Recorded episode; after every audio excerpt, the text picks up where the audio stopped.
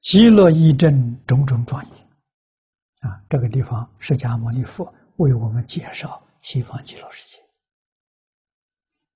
啊，我们今天才完全明了。西方极乐世界是什么？是个学校，是个佛教大学。阿弥陀佛是校长，到那边去求学的。啊，因为介绍里面没有介绍啊，这个国家国王是谁？啊，上帝是谁？啊，首相是谁？没有，也没有介绍这个这个国家有多少个城市，啊，生活状况通通没有。啊，我们怎么看看来看去，极乐世界只有两种人：一个老师，一个学生。啊，学生确实分三等，好像有有研究生，有大学生。啊，有专修班，嗯，他有三等。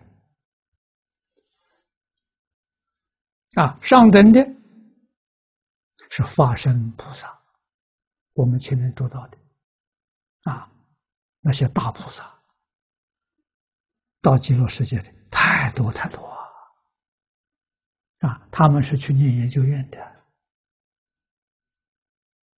啊，再其次的呢是小型的。也就是阿罗汉、辟支佛，像我们这个世界十法界里面啊，声闻、缘觉、菩萨、佛这四种人，生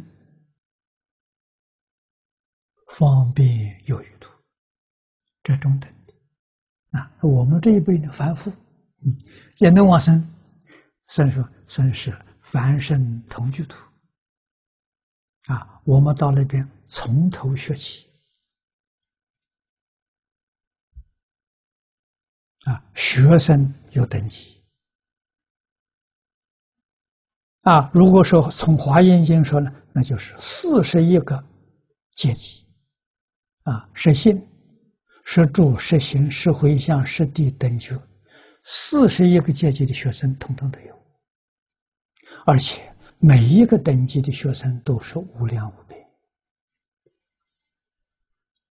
啊！阿弥陀佛主持这个教育，设方诸佛赞叹呐，而且十方诸佛常常到极乐世界去上课、去讲学